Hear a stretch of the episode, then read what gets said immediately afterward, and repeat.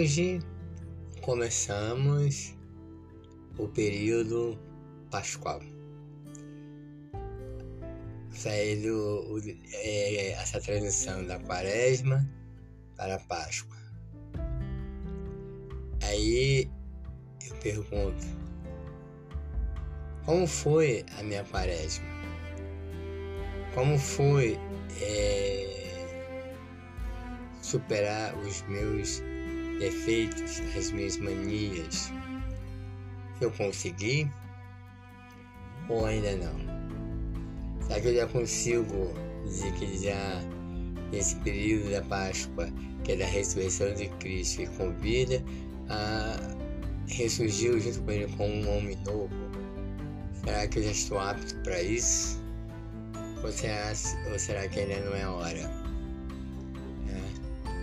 Porque a quaresma, esse período todo da quaresma foi um período para você analisar, meditar sobre suas, suas manias, seus defeitos, né?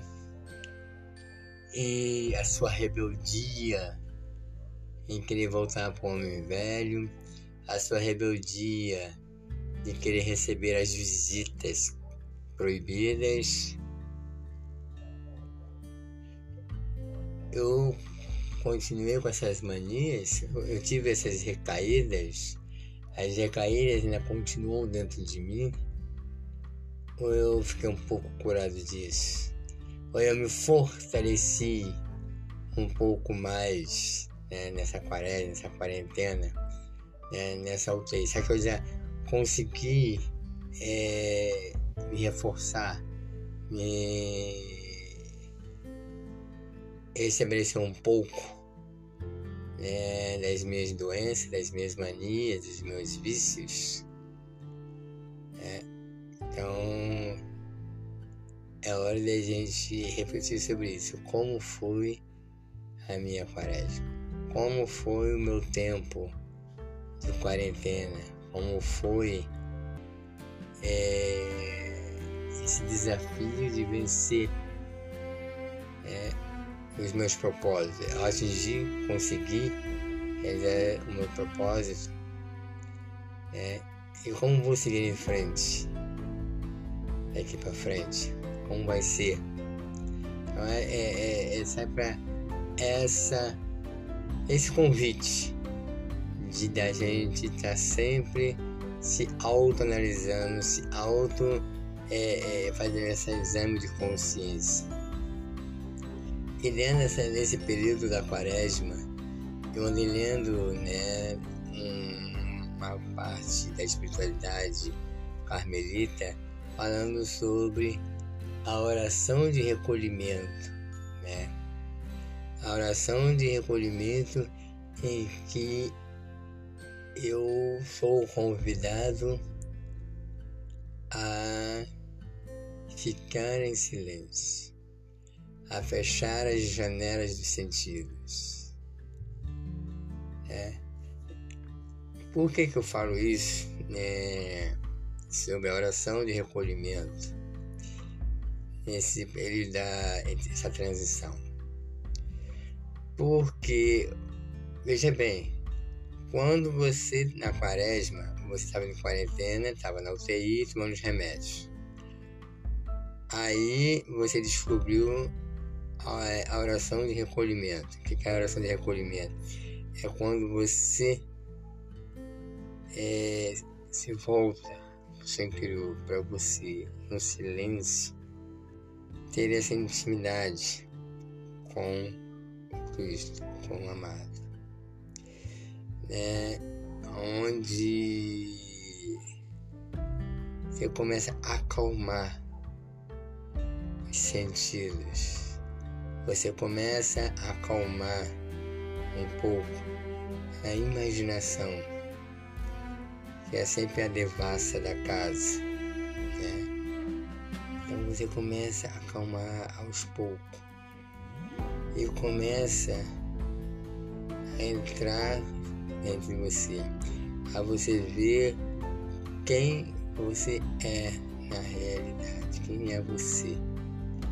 E você só consegue chegar a se reconhecer, você consegue a ver quem é você quando você faz essa experiência da oração de recolhimento. Fazer silêncio. Deixa que o mundo se agite. Deixe as visitas lá fora um pouquinho. Deixe os sentidos acalmarem, acalmar, acalmar. Vai aos poucos acalmando a imaginação. Aí você começa a ficar sozinho com você mesmo, sozinho no seu eu. Você começa a perceber quem é você na realidade, com suas manias, com seus erros, com os seus subterfúgios, né? Aquele jeito, com aquela coisa que você na frente é uma coisa e por trás é outra, aquele seu lado fariseu, né? Que na frente louvava e agradecia a Deus, mas no recolho, no silêncio, na solidão, faziam barbáries às vezes nós damos como fariseu. Na frente nós somos querendo, queremos ser vistos como pessoas religiosas. Mas na, na nós praticamos aquilo que queríamos fazer luz, luz. Então, quando você entra para o seu de recolhimento, você começa a perceber isso o que eu sou capaz de fazer lá no fundo. Os meus lados fariseu. É. Então, a oração de recolhimento, ela vem te dar luz para que você reconheça isso onde é quem é você na realidade. Aí Deus, pouco a pouco, Ele vai iluminando você, vai iluminando seu eu, mostrando quem você é. Só Ele consegue fazer isso, te mostrando na verdade quem é você. Mas você só percebe isso não na agitação silêncio, na escuridão, naquele canto silencioso, é onde você vê quem você é. E é onde você começa a perceber o que você anda fazendo. O quanto Deus é misericordioso para com a gente. Mas isso, essa coisa, entrar nessa oração de recolhimento, não é de uma hora para outra. Ela vem acontecendo aos poucos, lentamente, aonde você começa a descobrir muita coisa de você. Aonde você fica frente a frente com você mesmo. Com quem você é na realidade. Né? E você percebe como você faz uso da sua liberdade dessa coisa tão preciosa, esse bem tão precioso que Deus dá a você, a liberdade. Ele deixa você livre, ele respeita a sua liberdade. Então você, como que eu uso essa liberdade? Eu tenho oferecido a Deus ou eu tenho usado em causa própria?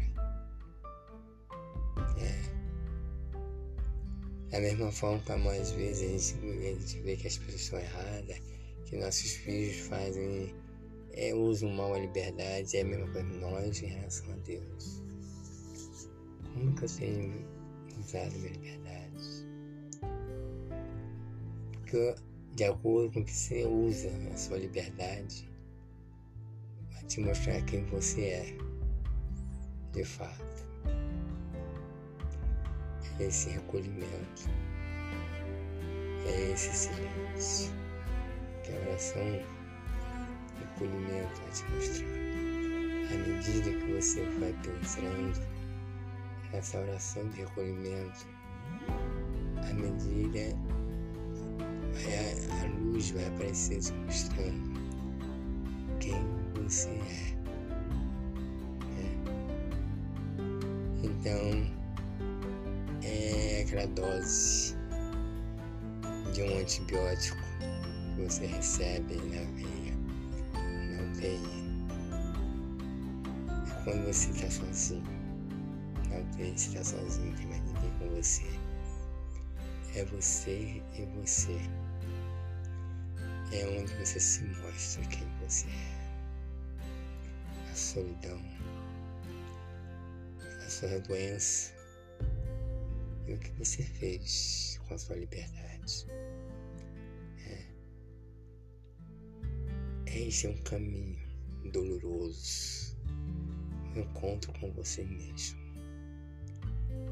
Aí depois se encontra com Cristo. Quando você vê quem sou eu, com seus defeitos, e Deus vai te iluminando,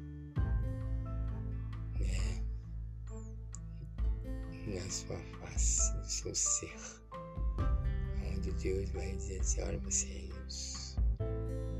Não tem como fugir. Então, é, é fruto também da quarentena, da UTI, é esse, é esse encontro doloroso consigo mesmo.